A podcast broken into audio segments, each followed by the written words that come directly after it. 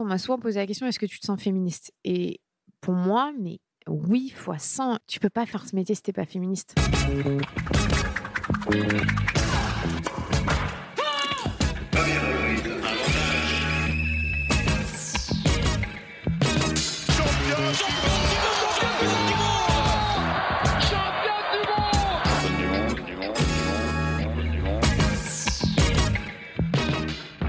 Salut, c'est Cléo et bienvenue dans Championne du Monde, le podcast de toutes les femmes qui vivent le sport aujourd'hui. Pongistes professionnels, aficionados du stade Vélodrome, médecins du sport ou encore vos mères fans de Kevin Mayer Dans chaque épisode, partez à la rencontre de ces femmes passionnantes qui sont plus badass que la plus badass de tes copines. Bonne écoute Pour le premier épisode, j'ai eu le plaisir d'avoir comme marraine de l'émission une vraie championne dans la catégorie sans langue de bois, la journaliste sportive Clémentine Sarlat. Visage immanquable sur France Télévisions pendant plusieurs années, notamment lors des Jeux Olympiques de Rio en 2016, Clémentine nous raconte son parcours de femme dans un milieu majoritairement masculin, évoque les raisons qui l'ont poussée à changer de cap et passe un message à la nouvelle génération. Je pense que j'ai toujours voulu être journaliste dans le sport. Ça, j'ai pas souvenir d'avoir voulu vraiment faire autre chose. Je dois avoir 12-13 ans quand j'ai formulé ça à mes parents parce que je regardais le sport à la télé comme tout le monde beaucoup. Et, euh, j'ai toujours énormément parlé, énormément posé de questions. Donc, euh, donc j'ai dit à mes parents, je veux faire ça. Là, euh, c'était Cédric Baudou à l'époque qui posait des questions en rugby. Euh, et voilà, j'étais fascinée par, par, par ce monde-là, pas tant par la télé, mais plus par le fait d'être au cœur de l'événement. C'est vraiment ça qui m'a intriguée et qui me faisait vibrer. moi, j'ai fait 10 ans d'athlète, j'ai fait du hockey sur glace, j'ai fait je faisais des sports d'hiver évidemment. Je faisais, j'ai fait du, foot. Enfin, j'ai un peu touché à tout, mais c'était l'athlé mon sport. J'ai fait un peu de rugby à la fac et puis je suis partie à 18, 17 ans. Je suis partie aux États-Unis. dans un lycée américain et ça m'a ça a changé ma vie. Franchement, je le dis et j'encourage tout le monde à le faire si vous avez cette envie. je suis partie dans le Minnesota, Minneapolis, je dis toujours ma famille américaine parce que les gens chez qui j'ai vécu, c'est ma famille. Et là-bas, donc, j'ai appris l'anglais et je pense que ça a été le déclencheur de plein de choses parce que c'est un atout énorme dans, dans le milieu. Euh, je sais ce que c'est à peu près la première chose qu'on me dit Waouh, qu'est-ce que tu parles bien anglais? Euh, Le reste, on s'en fout. Mais bon, c'est un compliment, donc je le prends et c'est bien. Je pense aussi parce qu'on n'est pas beaucoup à le faire. Donc, euh, donc voilà. Et là-bas, le sport, c'est juste la folie. Donc j'ai encore plus été ancrée là-dedans. et voilà, après, je fais mon master en alternance à France 2 jusqu'à mes 22 ans et, j'ai démarré. Donc dès le début, en fait, dès que tu as commencé tes études, tu savais que tu voulais faire journaliste sportif. Donc tu as commencé directement, enfin, tu as regardé comment arriver, euh, comment arriver à ce métier-là et enfin du coup tu as fait quoi comme étude euh? ben, franchement non parce que je savais que je voulais faire ça. En revanche je voulais pas passer 5 ans à étudier ça. Je sais pas pourquoi enfin si je sais pourquoi. Mon père est journaliste mais qui a rien à voir. Dans la presse écrite et dans le l'enseignement supérieur et la recherche absolument pas mon domaine, je comprends rien ce qu'il fait.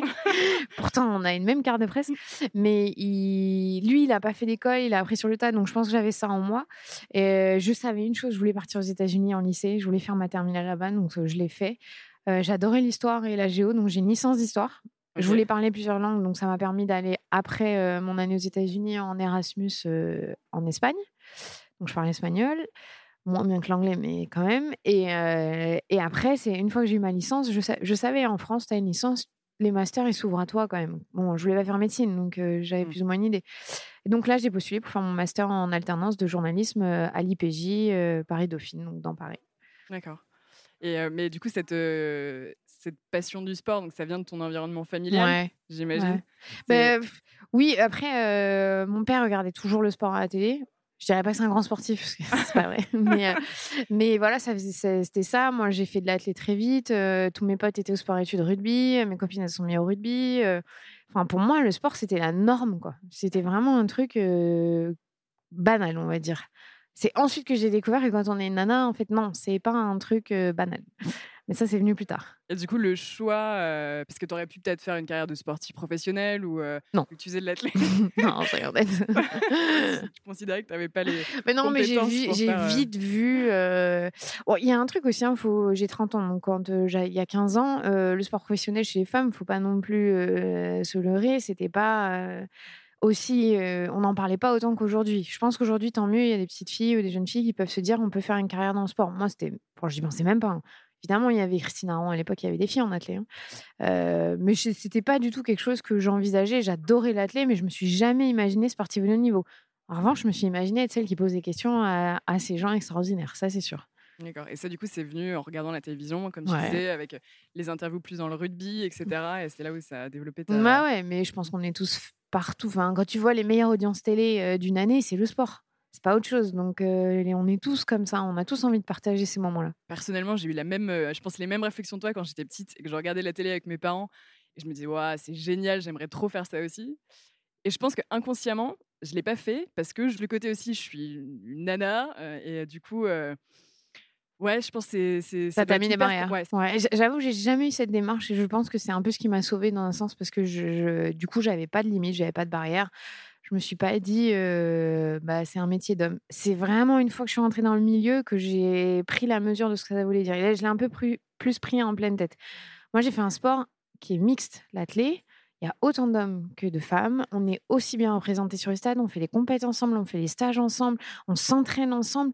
Euh, à part de savoir qu'évidemment, un mec qui court plus vite que moi, je n'ai pas de différence. Je ne voyais pas de différence. Et j'ai pas été élevée comme ça. Et j'ai des parents qui ne m'ont absolument pas élevée comme ça. Du coup, je, c'était vraiment euh, pas quelque chose qui me faisait peur. Pas ça en tout cas. Une fois que je suis rentrée dedans, c'est pas la même chose. Ok. Et du coup, une fois que tu es rentrée dedans, parce que ton premier stage, tu l'as fait à France Télévisions. Ouais.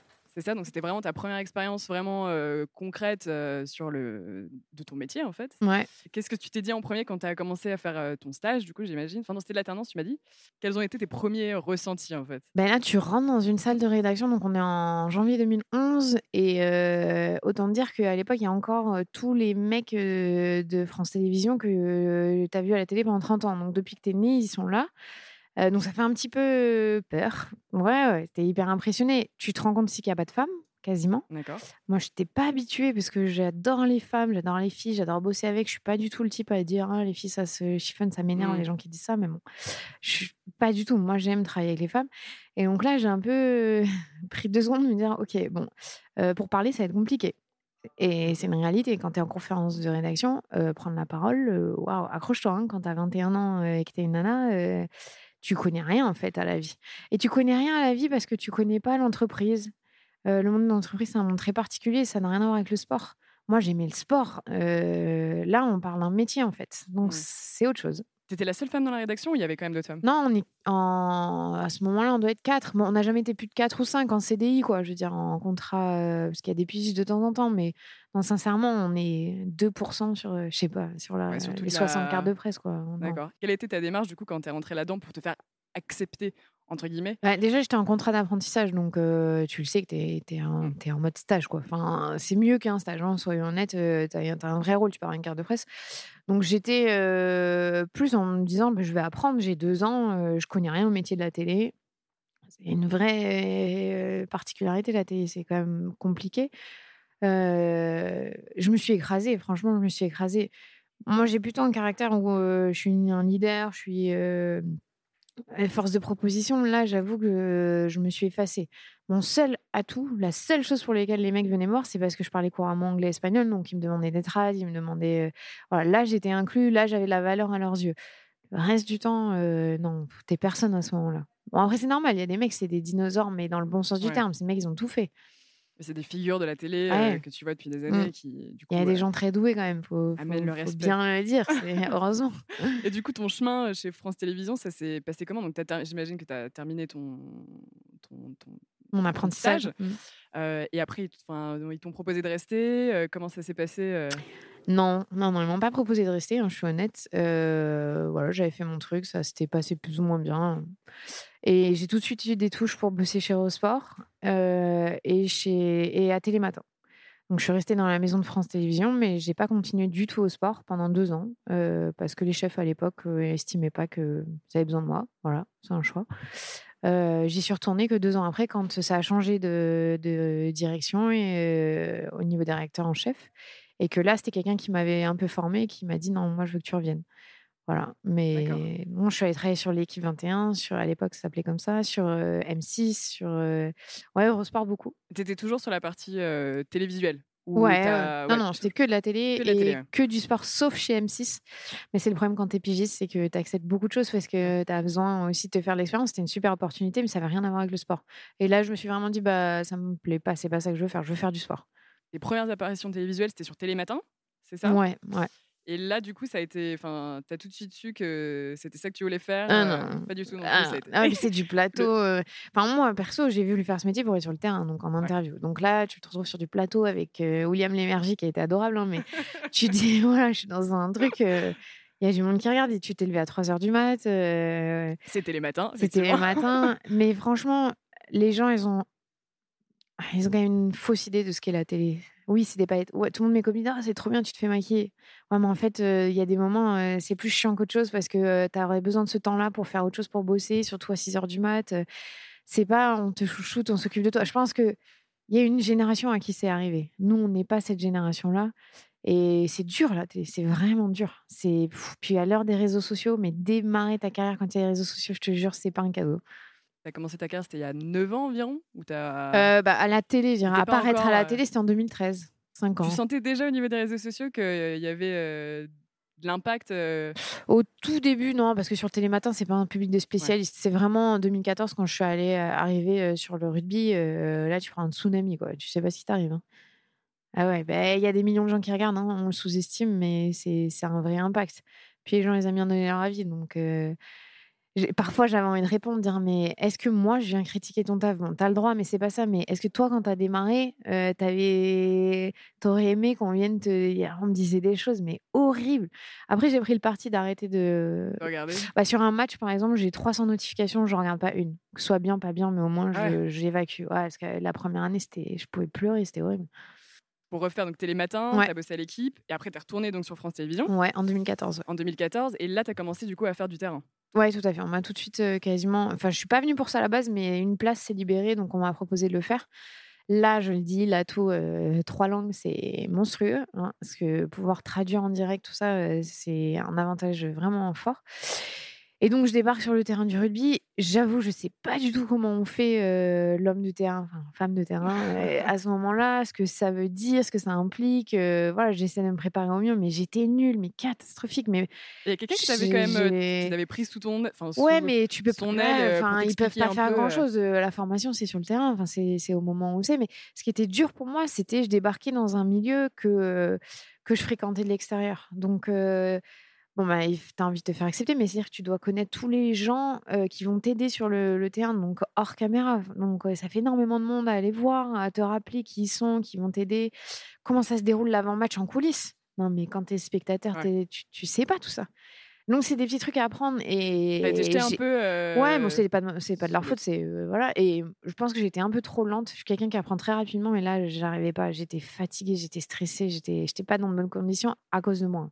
Personnellement c'est pas j'en veux pas du tout à ceux qui m'ont fait confiance parce qu'ils m'ont fait confiance donc je vais pas leur reprocher. Ouais tu te mets la pression et puis les réseaux sociaux c'est horrible t'as un retour immédiat quoi. T'as pas le temps de et moi ma grande difficulté c'était d'arriver à rester concentré 80 minutes je pense que notre génération a un petit souci de concentration. je m'en suis un peu rendu compte. Euh, j'ai fait un gros travail là-dessus, mais il y a des moments où mon esprit il vagabondait et là d'un coup, il fallait que je fasse un truc. J'étais pas, j'étais pas prête. j'étais pas. C'est comme un effort physique, hein. vraiment. Tu sors de là, t'es rincé. Mais c'est, mais c'était un tourbillon génial. J'imagine, euh, t'as appris sur le terrain en fait, justement, là, ah sans, jeu de mots. Euh. Ouais, ouais, mais c'est d'apprendre la manière la plus dure. Est-ce que tu vois, c'est un milieu. Euh, bah, j'avais fait un peu de terrain chez Eurosport. Euh, je dis parce que c'est là où j'ai rencontré mon compagnon, donc euh, c'est quand même le père de ma fille, c'est important. Important. Mais, mais j'ai, voilà, c'est amplifié dans, sur une télé qui a des millions de gens qui, qui, sont spectateurs. Et t'apprends de manière un peu violente, quoi. Allez, c'est, faut pas se poser la question. Et je pense que je suis quelqu'un qui a pas peur, donc j'y suis allée sans me dire est-ce que je peux y arriver, pas y arriver, on verra. Mais tu as envie de donner une bonne impression aux gens. Et moi, j'ai mon... Et à moi, la première personne déçue, c'était moi. Hein. Euh, bon, heureusement, ça s'améliore après. On peut toujours mieux faire. Voilà, c'est ça qu'il faut se dire. Tu parlais des réseaux sociaux. Est-ce que le fait que tu sois une femme, c'était un sujet qui amenait à discussion, justement, ben, pour les gens? Est-ce que ça les dérangeait? Parce que tu commentais, as commencé principalement par le rugby. Ouais, heureusement, il y avait Isabelle Iturburu qui avait ouvert la voie, clairement, sur le rugby. Donc, que je sois une femme, c'était pas tellement ça. C'est que c'est enfin, je sais pas comment dire. Les commentaires, ils sont toujours dirigés sur euh, c'est sexiste. C'est toujours ton physique, euh, des insultes liées à, ton sexe. Voilà. C'est euh, et c'est vrai. Si tu fais une gaffe, tu fais une faute, t'es catalogué direct. T'as pas une deuxième chance. Un mec, c'est normal. Et parfois, même moi, je me suis fait la réflexion me quand un mec dit un truc, je dis ouais, mais ça va, c'est bon, je sais, je sais qui c'est. Et une femme d'avoir un peu plus la réticence. Mmh. Et tout de suite de switcher, dire non, j'ai pas le droit de dire, pas moi, j'ai pas le droit de dire ça. Mais on est imprégné de ça, c'est horrible. Et plus ça va arriver, plus les femmes vont arriver dans, dans ce milieu, mieux ce sera. ça va changer. Ouais, Mais ce qui m'a le plus touché, bon, les réseaux sociaux, c'est dur, mais ça passe. C'est plus les gens du milieu. C'est dur, les gens du milieu. Tu as eu, as eu des, des commentaires, des, réflexions, remarques. Bien sûr, dans ton dos, tu les entends, les, ça te revient aux oreilles plus ou moins, c'est sûr. c'est un milieu qui est, qui est très fermé, ça c'est clair. Ben, c'est un milieu qui est très concurrentiel, il y a beaucoup d'ego, c'est de la télé, il y a peu de place et tu as double peine. Tu es une femme, tu es jeune et tu viens prendre forcément la place de quelqu'un. Donc, tu as intérêt à bien faire ton boulot. Et forcément, quand j'ai débuté et que je le faisais pas comme il fallait et pas à la hauteur que j'aurais aimé, tu prends des réflexions. Donc, ça, c'est dur à encaisser, tu pas envie de décevoir. Parce qu'on me pose souvent la question et les joueurs. Non, mais les joueurs, ils ont été adorables de A à Z. Mais vraiment.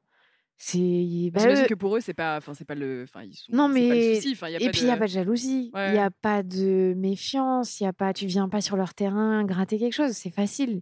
Mmh. Au contraire, les mecs, ils sont adorables. Enfin, je. Plutôt de la bienveillance. Euh... Ouais, je les remercierai jamais assez. Et j'ai souvent dit ça et je, je le pense. Et la dernière fois, écouté un podcast sur une journaliste américaine que j'adore et qui disait la même chose, qui fait la même chose que moi dans le football américain. Elle disait Nous, on a une position en tant que femme où on n'est pas en concurrence avec les hommes. C'est-à-dire qu'on ne vient pas essayer de leur expliquer euh, ce qu'ils doivent faire, comment ils doivent faire. On n'est pas sur l'ego. On les écoute, en fait. Et je pense que ça, c'est un énorme avantage pour nous. Euh, si je dois dire qu'il y a un avantage d'être une femme, c'est peut-être ça, parce que tout de suite, ça aplanit euh, la relation et on le joueur, en tout cas, se sent pas agressé comme il peut se sentir agressé par des journalistes hommes. Ça, c'est une réalité. D'accord. Donc, ouais, pour le coup, sur le terrain, tu penses que c'est un vrai avantage d'être une, une femme. Ouais. Si tu fais bien, que tu n'es pas dans la séduction, parce qu'il faut pas tomber dans ce truc-là. Euh, il y a beaucoup de femmes à qui on a appris que ça. pour y arriver, il faut séduire. Malheureusement, euh, c'est encore le cas aujourd'hui dans plein de milieux, pas que le mien. Je pense que ça commence à venir de comprendre qu'il faut être très ferme, très strict. Moi, ça m'a joué des tours pour mon métier parce que j'ai décidé pendant au moins un an de prendre aucun numéro de téléphone de joueur pour être sûr qu'ils comprennent bien que je suis là pour les bonnes raisons. Donc là, tu veux prouver plus, plus, tu vois, là, tu veux en faire plus. Sauf que ben, notre métier, c'est beaucoup du réseau, des contacts. Euh, essayer de savoir un peu avant les matchs comment les mecs se sentent, ce qui s'est passé. Donc, euh, ben, quand tu envoies pas de texto et tu... Forcément, tu es exclu de la conversation, mais tu es obligé. Et mes chefs m'ont fait la remarque et je leur ai expliqué, ils l'ont compris. Mais ils m'ont dit, bon, mais maintenant, c'est bon, ça fait un an, on, a, on sait commenter, t'es quelqu'un de carré, vas-y, n'hésite pas. Et c'est vrai, je l'ai fait. Et ça s'est très bien passé avec les joueurs. J'ai jamais eu de remarques euh, déplacées sur un texto. Euh, quand j'écoute les filles du foot, mais j'ai peur, hein, ce qu'elles reçoivent comme message. Ah c'est vrai oh c'est, une journaliste belge qui a sorti un, un livre là-dessus, mais les arbitres, les joueurs. Euh. Ça, du coup, tu penses qu'il y a une vraie différence entre les sports? Ouais. Tu as mmh. certains sports plus respectueux et d'autres euh, où, les joueurs, en tout cas le staff. Je sais pas si c'est lié au sport ou à l'argent. Sincèrement, j'arrive pas à décider de, ce que ça veut dire. Est-ce que quand tu gagnes des millions, euh, d'un coup tout est claquement de doigts Tu sens que tu as l'impression que euh, tout est permis. Ouais. Est-ce que j'ai pas envie de stigmatiser le foot en disant voilà, c'est censé être des mecs moins intelligents, c'est pas vrai. Les sportifs, pour moi, sont des gens intelligents. les rugbymen, ils sont partis de chez eux à 16 ans comme les footballeurs. Est-ce que c'est pas l'argent qui fait ça, peut-être? Je n'ai pas la réponse. Mais je sais que c'est vraiment pire dans le football, euh, football européen. Comment t'expliques qu'il y ait si peu de femmes encore maintenant dans le, dans le journalisme sportif? Ben, Alors moi, je pense qu'il y a deux soucis. C'est que aujourd'hui, on a mis les femmes à l'antenne pour aussi créer des vocations, j'espère, et montrer que c'est possible. Donc on a habitué les gens sur des rôles un peu particuliers. Il y en a très peu qui ont des émissions. Il y a Isabelle Liturburu, il y a Allez, elles sont pas énormes. Et, sur les chaînes publiques, bon, pas trop.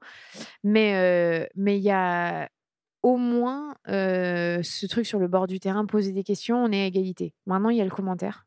Voilà, il va falloir passer une autre étape. Il y a Margot Dumont, je pense, sur Beansport qui le fait. je sais que y a, chez nous, il y a Hélène Archila, évidemment. Mais je sais qu'il y a des, des amis dans le métier qui voudraient en faire et que pour l'instant, ça bloque. Donc, je pense que la prochaine étape, elle est là Parce que là, le grand public va vraiment être habitué à, une autre sonorité de voix. La voix, ça fait beaucoup hein, dans notre métier. Et c'est vrai, il faut s'habituer à une voix différente. Bon, il y a des hommes qui ont des voix aiguës, peu importe. Et la troisième étape, ce sera qu'il y ait des chefs vraiment un peu partout. Ouais. Euh, voilà. Moi, je dis, il y a, Marie Patrick aussi qui a des émissions. Bon, j'en oublie plein, hein, excusez-moi les filles. mais euh, non, mais il y en a, mais ça, ça change, ça bouge, ça bouge. Est-ce que toi, à un moment donné, t'as pas eu peur qu'on te dise d'aller à, la télévision parce que tu étais une femme, parce que euh, tu es mignonne, etc., jeune, et que, enfin, tu vois, plus que pour tes vraies compétences. Bah, si, mais le syndrome de l'imposteur, qui n'a pas Mais moi, je l'ai eu, on l'a tous, je l'ai, mais je l'ai quasiment tous les jours. Est-ce que tu l'aurais eu si mmh. tu avais été un homme? Tu vois, c'est ça le truc aussi. Je sais pas trop, c'est vrai. C'est vrai que tu te poses toujours la question. Mais même, je le sais, je le sais qu'il y a eu un moment, il y a une volonté de féminiser, donc on met une femme, et je l'entends tous les jours dans la rédac, on me le dit. Maintenant, moi, mon, mon seul truc où j'étais sereine, c'est que je parle trois langues et que je sais que ça, on est très peu à l'avoir et je suis quasiment une des seules qui parle bien anglais de cette manière-là et qui peut faire le taf. Donc, ça me donnait une certaine légitimité sur ça. Je sais que mes chefs m'ont toujours dit, mais en anglais, tu te déroules, c'est impressionnant, euh, tu es, euh, hyper à l'aise. Et en fait, je pense que quand je suis en anglais, sur certaines euh, parties, je, je, je me mets aucune barrière parce que je me sens en confiance. J'ai pas de syndrome de l'imposteur à ce moment-là. En français, au début de ma carrière, je bafouillais, j'étais plus, j'étais moins structurée, j'avais du mal parce que j'avais ce, filtre-là, cette peur de ne pas bien faire, de de pas être à la hauteur, que j'ai pas en anglais. Et c'est qu'une question de confiance en fait. C'est des barrières qu'on se met nous-mêmes dans la tête et parce qu'on écoute trop les gens autour de nous. Pas mon entourage proche évidemment, les gens qui m'aiment ils sont pas malveillants, mais il y a beaucoup de gens malveillants dans ce milieu. Vraiment, je, je pas un métier paillette où tout est beau. Malheureusement, moi j'aimerais que ce soit plus comme ça, mais ça l'est pas. T'as jamais regretté à aucun moment d'avoir pris cette voie-là du journalisme sportif? Tu toujours, toujours dit c'est là que je dois être? Je sais pas, je suis pas sûre que j'ai été heureuse pendant autant d'années. J'ai eu l'impression d'être dans une machine à laver parce qu'on travaille beaucoup quand même. Les gens ont l'impression qu'il y a que quand on te voit à la télé, c'est pas vrai. Il y a énormément de déplacements, donc tu fais quand même une croix sur ta vie sociale. Tu vois, tous les week-ends, t'es pas là. C'est un côté extrêmement jouissif quand on est sur le terrain. C'est des émotions, mais comme un sportif de haut niveau. Je pense qu'on a un peu le même rapport à nos métiers, c'est-à-dire qu'il y a des moments où on est presque on s'ennuie parce qu'il se passe pas grand-chose, puis d'un coup c'est l'euphorie. tu vois, comme quand tu es sur une période des Jeux Olympiques, c'est moi j'en avais jamais fait en 2016. Tout le monde m'a dit tu verras après c'est dur. Et c'est vrai que pendant trois semaines, tu es dans un truc de, fou. C'est génial. Le monde entier te regarde. Donc, tu es au cœur du truc. Et ça s'arrête. Et là, tu fais Wouh, ah, ok. et ça redescend. Et donc, comme un sportif qui a une saison et qui repart, il faut se remotiver. Après, tu vois, j'ai eu 30 ans, j'ai une petite fille et j'ai beaucoup pris de recul sur ce métier et sur ce que ça voulait dire. Parce que quand tu veux une famille, il faut être prêt à faire beaucoup de sacrifices. T'es pas beaucoup là. c'est des horaires un peu décalés. C'est voilà, il y a, y, a, y a, beaucoup d'avantages, il y a beaucoup d'inconvénients et je je ne suis pas sûre que c'était. J'avais besoin de faire une pause et c'est ce que j'ai décidé de faire cette année, euh, de faire un point. Le métier de la télé se dégrade, mine de rien. C'est plus les belles années comme on a l'impression que les journalistes euh, gagnaient des salaires mirobolants, étaient dans des, euh, enfin, avait des voitures, des chauffeurs. Mais ça a été une époque comme ça. Hein, comment, tu, euh, comment tu l'expliques ça justement? Bah, Il y a de moins en moins d'argent, tu vois. Euh, c'est hyper simple. Hein, euh, le fait que les droits sont en train de se faire être dispatchés à droite à gauche, il y a de plus en plus de chaînes télé de sport qui se qui se créent, fait que tu as moins de travail à l'année pour tous tes journalistes. Donc tout le monde se bat pour en avoir donc ça exacerbe la pression, les égaux, les, les rancœurs. Je trouve ça pas très sain. Ça fait que les télés ont moins d'argent pour avoir des moyens pour produire les événements. tu sais pas dans deux ans est-ce que tu auras encore des événements? Donc comment tu gères ta rédaction? On est tous en CDI, donc c'est pas facile à gérer, sachant que on n'a pas un volume tous les ans qui est le même. nous on est plutôt préservé à France Télévisions pour l'instant. Mais on le sait tous qu'après 2022, il se passe quoi? Bon, c'est une incertitude qui crée une incertitude et au départ, j'ai eu l'impression que c'était que chez nous parce qu'on est service public, on est très regardé. Et en fait, je, discute avec toutes mes copines ailleurs, mais c'est partout pareil et c'est dur. On pourrait justement se dire, euh, avec les Jeux Olympiques en plus qui arrivent à mmh. Paris euh, dans quelques années, etc., que du coup, euh, on va avoir envie en France de remettre le sport sur le devant, enfin encore plus sur le devant de la scène, de le pousser, que ce soit quelque chose un peu. et du coup, c'est pas du tout ce qui a l'air d'être le bah, cas. là, le problème, c'est que c'est autre chose. Les Jeux Olympiques, déjà, sont pas attribués sur les droits. Donc, ça doit être sur une chaîne en clair. C'est pas public, mais en clair. Donc, ce sera I'm Sandra, and I'm just the professional your small business was looking for. But you didn't hire me because you didn't use LinkedIn jobs. LinkedIn has professionals you can't find anywhere else, including those who aren't actively looking for a new job but might be open to the perfect role, like me. In a given month, over 70% of LinkedIn users don't visit other leading job sites. So if you're not looking on LinkedIn, you'll miss out on great candidates like Sandra. Start hiring professionals like a professional. Post your free job on linkedin.com/achieve today. Fin euh, France Télévisions M6. Voilà, c'est tout. Euh, mais c'est pas tellement la politique du sport là, c'est c'est je sais pas quand tu es fan de foot combien tu dois payer pour euh, regarder les matchs? Peut-être 100 euros euh, par mois C'est la folie. Mm. Euh, tu ne maintiens pas une rédac en vie avec un seul droit. Donc, euh, juste la Ligue des Champions, par exemple, c'est compliqué. Donc, ça, ça, ça aide pas. Et le sport, s'il n'est pas accessible à la télé, il donne pas envie aux enfants. C'est un cercle vicieux. C'est très compliqué. Et on est dans une mutation de la télé. Je veux dire, euh, moi, comme euh, notre génération, je sais pas si c'est pareil pour toi, mais moi, je regarde clairement beaucoup moins la télé, à part pour le sport. Je Clairement. le regarde en Bah, direct. Voilà. Donc, euh, là, dans les quelques années qui arrivent, c'est c'est une mutation qui va être intéressante à regarder. Et en plus, là-dedans, effectivement, euh, le sport féminin, là, du coup, c'est vrai que je, le- je ramène, je ramène à ça, mais le sport féminin, il- c'est une part. Alors, je connais pas le pourcentage exact de sport féminin qui est diffusé à la télé par rapport au sport masculin. Là, on a des quotas, on a des obligations, donc je saurais pas te dire, mais on est obligé d'avoir. De toute façon, les équipes nationales, elles sont diffusées. Tu vois, l'athlé, la natation, euh, c'est diffusé, le handball quand on peut. euh, euh, sur les gros rendez-vous, il y a quand même pas trop de différence. C'est sur les championnats. Et ça, comment t'expliques? Tu as des sports, bon, bah, j'imagine que c'est en fonction de l'audience aussi, forcément, qui Ouais. ça va amener. Mais le problème, c'est que si tu montres pas le sport, il pourra pas avoir C'est un de cercle vicieux. mais c'est pour ça euh, qu'il y a eu des lois qui ont été faites pour obliger. C'est de la discrimination positive, hein, comme il y en a dans les entreprises, comme euh, il y en a pour que un peu les femmes, euh, les personnes d'origine différente puissent accéder à certains postes. Sinon, c'est homme blanc, euh, 50 ans, quoi, en gros. Donc voilà. Non, en gros, rien. Le foot féminin, ça a pris une ampleur énorme. Euh, en revanche, la D1 féminine, c'est compliqué à médiatiser Mm. parce que tu as le PSG, tu as Lyon, tu as Montpellier, euh, tu as Juvisy, et après, les autres clubs de D1, euh, ils- quand tu vois 9-0, 9-1 sur un score, c'est dur. C'est dur. Quand tu vois un PSG Lyon où ça, ça se donne, franchement, ça se regarde largement. La Ligue des Champions, ça, se- ça se regarde bien et les audiences sont bonnes. Nous, le tournoi, le, le rugby sur le tournoi à destination chez les femmes, ça fait des super audiences. C'est une équipe de France, les gens, mais l'année dernière, c'était la folie. euh, Ce qu'elles ont fait en plus, ça a énormément plu. Et on les, on les a mis sur France 4. Tu fais le pari, mais ça, c'est toujours le, problème de chaîne, hein, de les diffuser sur France 2 en prime time. Tu es sûr que tu exploses les, les- les gens. Ils ont envie de regarder les gens- la France qui gagne. Mais putain, on a envie de regarder la France qui gagne. Qui n'a pas envie, femme ou homme? Enfin, Moi, j'ai envie de regarder, je m'en fous. Après, je suis biaisée parce que je viens d'un sport où euh, homme-femme, ça n'a pas de, de différence. Ouais. Mais encore une fois, sur les équipes de France, je pense qu'on commence vraiment à rééquilibrer. Le problème, il vient sur les championnats. C'est dur, les championnats, à aller chercher. Mais même les filles, euh, moi je connais les filles du rugby, euh, le top 8, euh, aujourd'hui c'est un autre format, mais elles te disent que c'est pas leur rendre service de diffuser le championnat en entier. Parce que le niveau, il est trop. Elles sont pas pros. Le jour où toutes les nanas sont pros, mais vas-y, là, c'est pas pareil. En foot, tu vois, c'est pour ça Montpellier, PSG sont pros. Les autres, elles sont pas pros. Lyon, elles sont pros, évidemment. donc ça, ouais, la différence de niveau, c'est un. Ah ouais, c'est là. Attends, t'imagines, toi, tu dois aller bosser, puis après, tu vas faire ton entraînement, ta récup, tu te tapes 8 heures de bus, tu reviens. euh, mais les mecs, on leur fait ça, euh, jamais ils sont pros, hein, c'est pareil. Et jamais ils sont aussi performants que ça l'est aujourd'hui. c'est parce qu'on leur donne pas les moyens aussi euh, de devenir, euh, de devenir pro. Donc forcément, c'est encore Ah. Et- une fois, on est dans le. Ouais, c'est un parce que la télé rapporte énormément d'argent aux fédés, au, voilà, la part du gâteau, c'est important sur ça. Donc, euh, quand on diffuse le, rugby féminin, ça revient à la fédé. Aujourd'hui, il y a des contrats pro à la fédé, euh, notamment à 7 et un peu au 15. Donc, bon, voilà, ça, ça, ça évolue.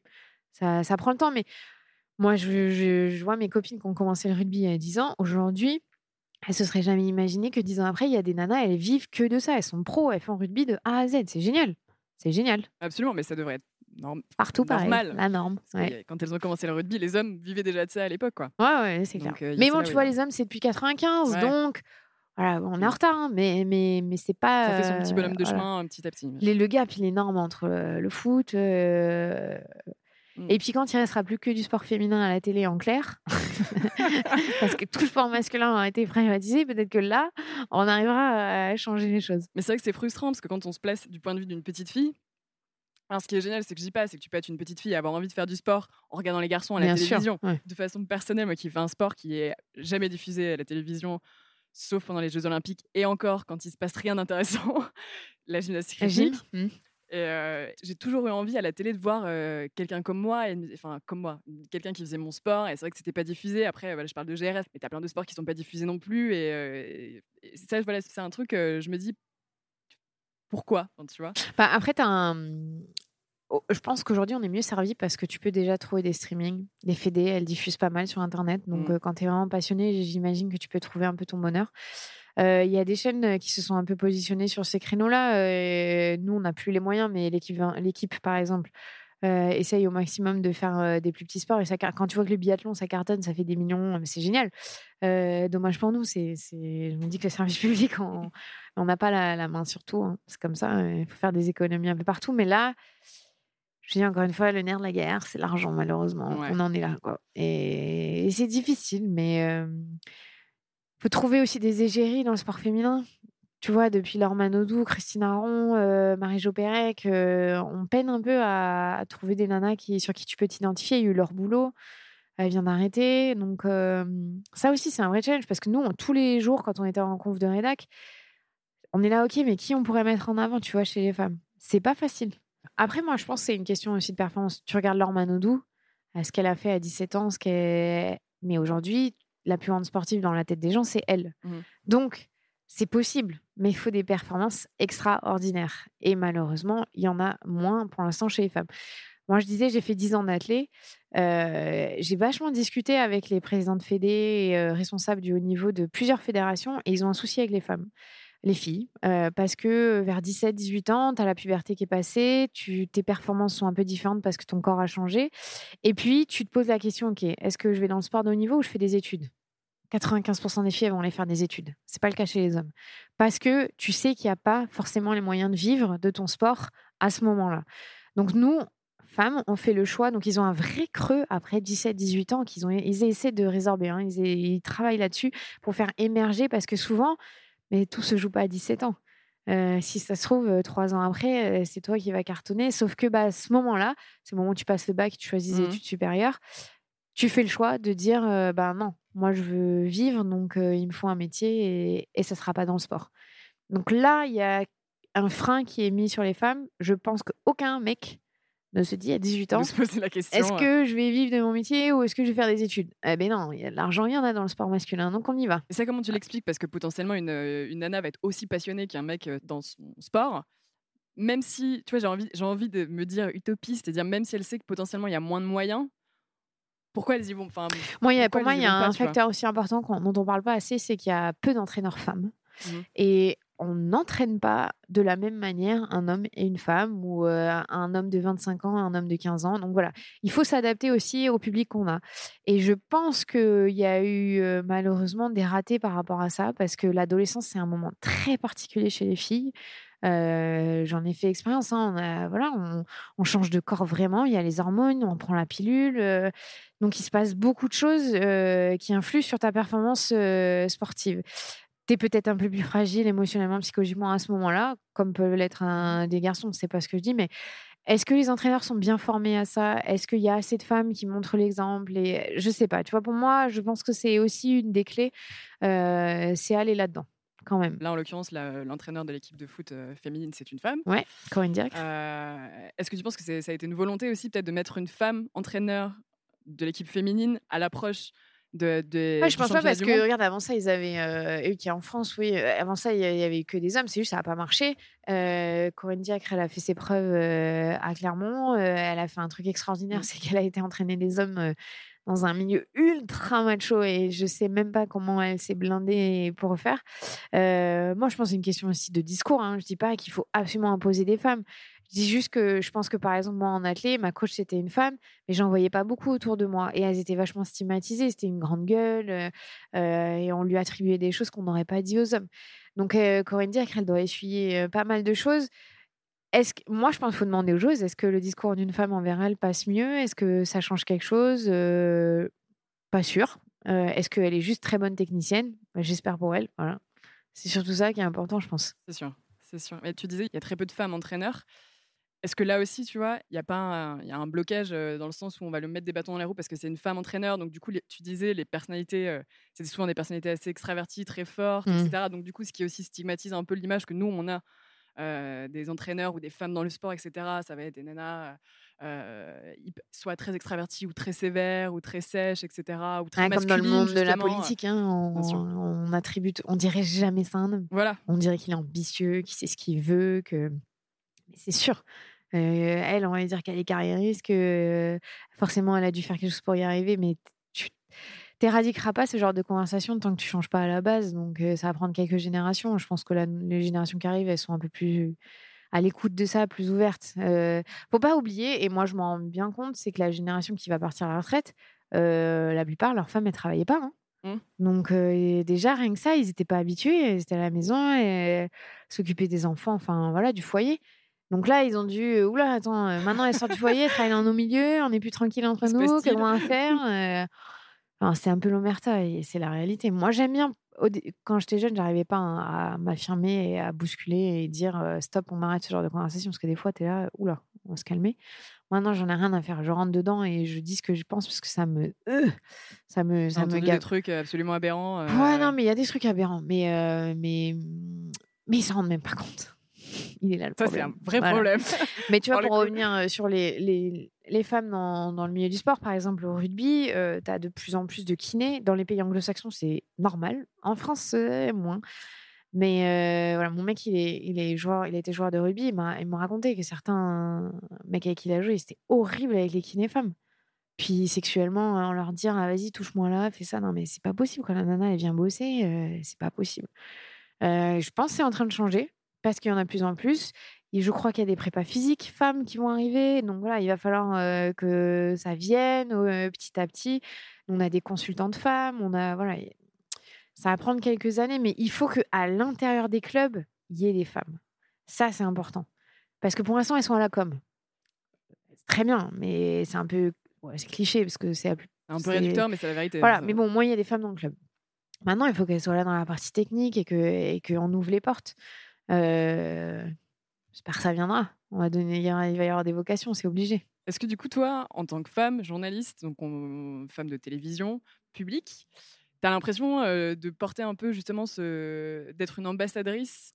Euh, je sais pas si je le ressens comme ça. Par contre, on m'a souvent posé la question est-ce que tu te sens féministe? Et pour moi, mais oui, fois 100. Et je, c'est mon opinion. Je sais que j'ai plein de collègues concerts qui sont pas d'accord, mais tu peux pas faire ce métier si t'es pas féministe. Parce que si, es, si tu fais ce métier, c'est que tu, quelque part, tu veux prouver aux gens que tu es aussi capable qu'un homme et qu'il n'y a pas de différence, mmh. sans forcément te le poser de cette manière-là, mais tu fais quelque chose euh, euh, qui change un peu les conversations. Ma sœur, elle appellerait ça la disruption, un truc comme ça. Ouais. Je suis nulle, elle, elle, est dans la finance. Mais on, on bouscule, j'ai bien compris, c'est qu'on bouscule l'ordre établi. Euh, donc, mais c'est du féminisme, ça. Les gens qui associent le féminisme à un truc d'extrémiste, de mais, mais vous êtes malade. Enfin, moi, je veux juste la même chose qu'un autre humain sur Terre, c'est tout. Euh, donc, en ce sens-là, j'espère être un exemple. J'espère euh, motiver des, des, petites filles et, euh, et des petits garçons.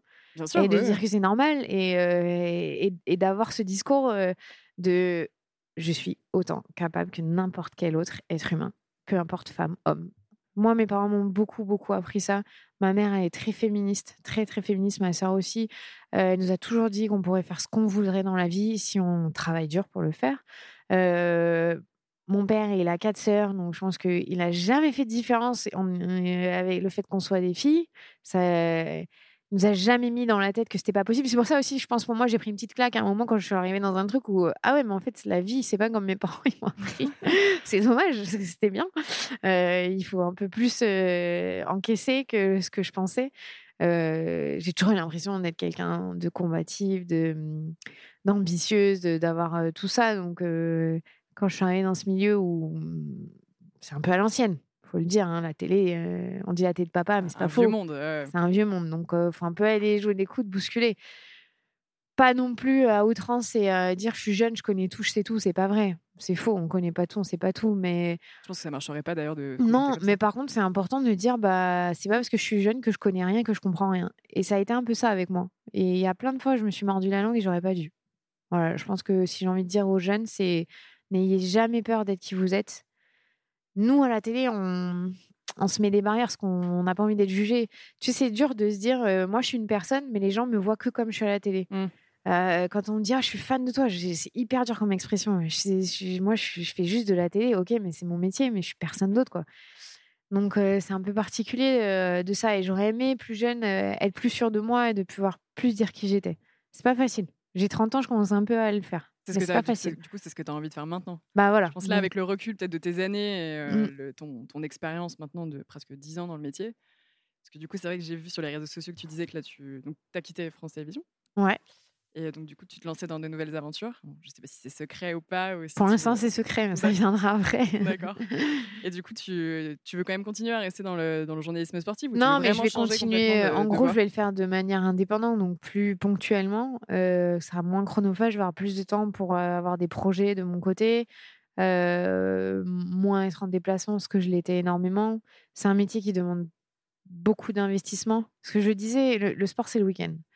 Euh, moi, travailler le week-end de temps en temps, ça me dérange pas deux fois par mois. Par contre, euh, là, je travaillais euh, tous les week-ends. Si je voulais aller à un mariage, il faut que je pose une semaine de vacances. C'est pas grave. Je veux dire, en soi, il y a pire dans la vie. Mais voilà, en ayant fait ça huit ans, tu rates beaucoup de choses.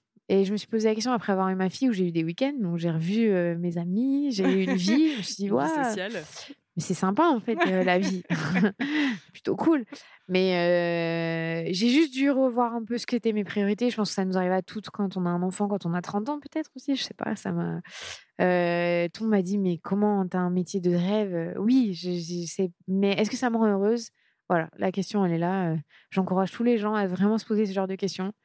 Parce que j'aurais dû le faire plus tôt pour euh, même pas pour quitter ce que je faisais, mais peut-être pour réajuster un peu les choses qui me rendaient malheureuse. t'aurais fait différemment Ouais, du coup, si certaines choses, si ouais. t'avais- parce que tu as peut-être foncé aussi, parce que Mm. bon, peut-être que aussi le métier te l'oblige, l'obligeait un peu. Mais je crois qu'on est une régénération comme ça. On réfléchit pas. On, on nous dit plein de trucs sur notre génération, qu'on se concentre pas, on switch, machin. Ouais, mais on fonce, nous. On n'a pas peur du changement, on, on y va. Sauf que à faire ça, tu t'oublies un peu. Je pense qu'on est une génération aussi qui a vraiment envie de faire des choses qui ont du sens. Exactement. Et il va falloir que le monde de l'entreprise s'adapte à ça, et c'est difficile. Donc, euh, je pouvais pas faire changer l'entreprise à ma façon euh, en une fois. Donc, euh, je préférais me dire, bah, c'est moi qui vais changer et je prends un risque, euh, j'assume. Euh, les portes se ferment pas pour autant. Au contraire, il y a plein de choses qui s'ouvrent différemment. Et puis, euh, j'ai absolument aucune euh, pensée religieuse, mais je pense que l'univers, il y a quelque chose, tu vois. Je, je crois en l'être humain, je crois aux ouais. chances. Je lis plein de livres sur ça, sur le développement personnel. Et je pense pas qu'on ait de la chance dans la vie, je pense qu'on la génère et qu'on la voit. Et j'y crois beaucoup à ça. Donc, euh, Donc, du coup, tu vas peut-être te- dans deux ans, tu viendras voir et je serai au fond du saut. mais J'espère pas. du coup, tu vas te lancer dans de nouvelles aventures là. C'est Ouais, le défi là sur. euh, En fait, je pense qu'on est tous pareils à notre génération. On veut pas faire un métier, faire la même chose toute notre vie. On a envie d'avoir plein de casquettes. Et moi, c'est le cas. J'ai plein de projets en tête. J'ai envie de faire plein de choses. Euh, ça veut pas dire que je veux plus être journaliste parce que je vais continuer à le Mhm. faire euh, différemment. Mais j'ai envie d'être autre chose aussi. Et, et je me sens bien de me dire que je vais pouvoir explorer ce- ces pistes-là. Ça me fait rêver d'être entrepreneur. J'ai envie de créer quelque chose. euh, J'y crois fort en mon idée. Donc, euh, pareil, je te dirai dans deux ans est-ce que c'était une bonne idée ou pas. c'est plein de mystères. Voilà. Mais, euh, mais voilà, ça va. J'ai trois ou quatre projets qui, qui viennent. Donc, Eh ben écoute, euh, ouais, je je peux pas en dire plus. Non, je fais non, du non. teasing, c'est moche, mais. c'est bien comme ça. Du coup, on te suivra, on verra, on verra ce qu'il en est.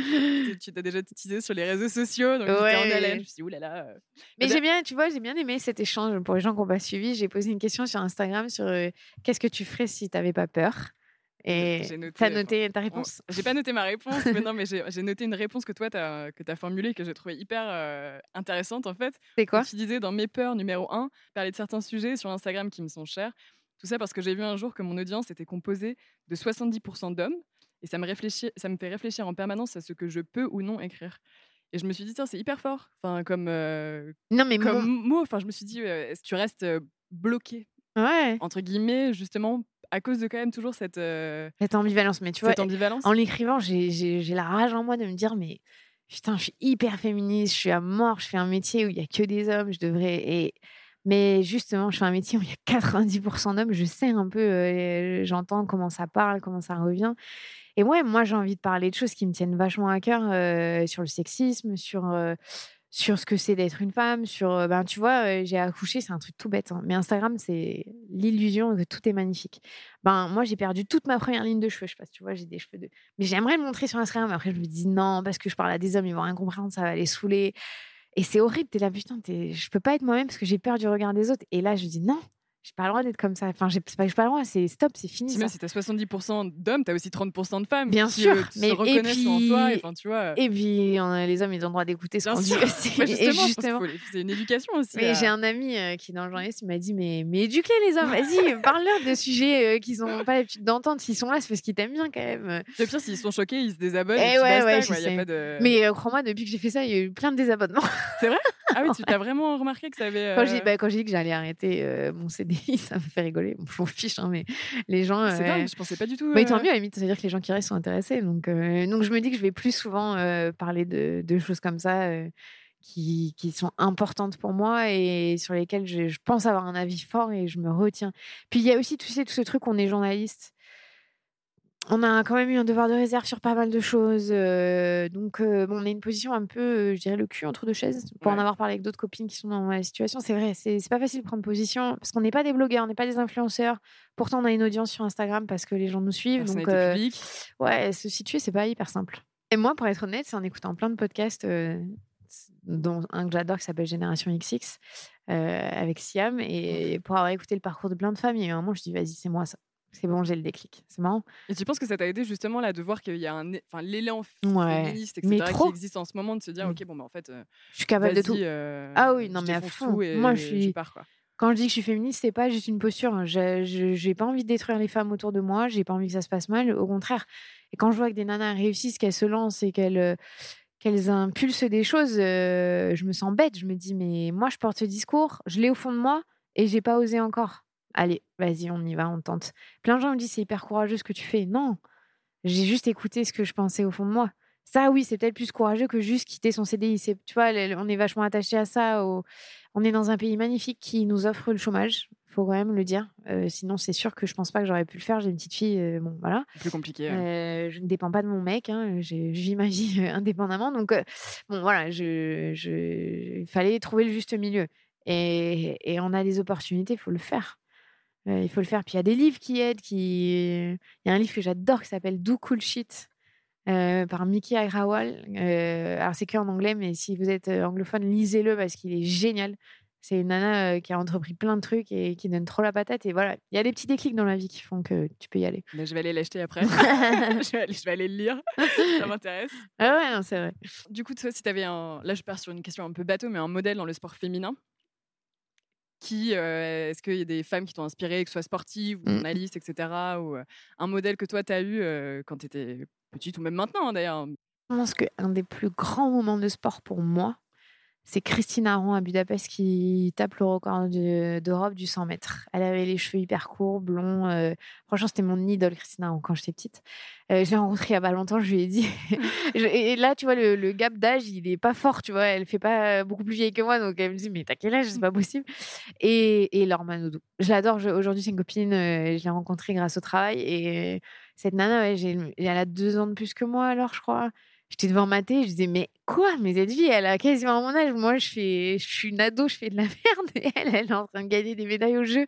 Et, et putain, elle a pas eu un parcours facile, pauvre. Et elle, j'ai dit chapeau parce que c'est une fille super bien. Et elle s'en fout ce que les gens y pensent. Et ça n'a pas dû être facile sa vie malgré ce que les gens pensent. Et du coup, si tu avais un, un conseil à toutes les. Là, en l'occurrence, bon, je dis plus les petites filles parce que ça s'adresse un peu plus aux femmes, aux petites filles ou aux femmes qui qui osent pas faire du sport, qui osent pas se lancer dans le sport, pas pour multiples raisons, parce que justement c'est des filles qu'elles veulent faire un sport masculin qu'elles osent pas, etc. Ou si même il y a des petites filles qui veulent faire du journalisme sportif et que pareil comme, comme j'ai pu l'être quand j'étais petite, que j'ai pas osé. Qu'est-ce que est-ce qu'il y aurait un truc que tu as envie de, de, toi de dire, Moi, un ce élan je, à donner Je pense que ce que j'aurais aimé qu'on me dise plus jeune, qu'on me répète, c'est n'aie pas honte d'être toi-même. Je pense qu'on demande beaucoup de choses aux femmes et surtout de ne pas parler trop fort et surtout de ne pas être elle-même et de se cacher un peu. Et je, à 30 ans, je me rends compte que maintenant que j'ai beaucoup de mal à, certaines, certains côtés de moi à les assumer. Et ça m'a bloqué pour quelques trucs. Alors que si tu es qui tu es, sans en avoir honte, On a le droit d'être différent, c'est pas grave. et ça sera ta force. Ça veut dire que tu vas enlever beaucoup de barrières autour de toi. Et je pense que c'est quelque chose qui peut déclencher et ouvrir des portes. Au contraire, de quand tu as peur d'être toi-même, tu te recroquevilles un peu et t'oses pas. Et moi, ça m'est arrivé, ça nous arrive à toutes. Mais j'aurais aimé qu'on me le dise plus jeune. Ose être toi-même. C'est le seul conseil que je donnerais. Bah, merci beaucoup, Clémentine. Avec plaisir. Ravie d'avoir été la première et votre cobaye. Bah voilà, la marraine. Merci. à tout jamais.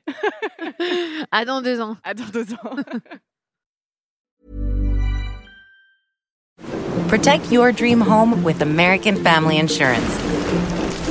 And you can weather any storm. You'll also save up to 25% by bundling home, auto, and life. American Family Insurance. Get a quote. Find an agent at amfam.com. Products not available in every state. Discounts may not apply to all coverages on an auto or home policy. Discounts do not apply to life insurance policies. Visit amfam.com to learn how discounts may apply to you. American Family Mutual Insurance Company SI and its operating companies American Family Life Insurance Company 6000 American Parkway, Madison, Wisconsin.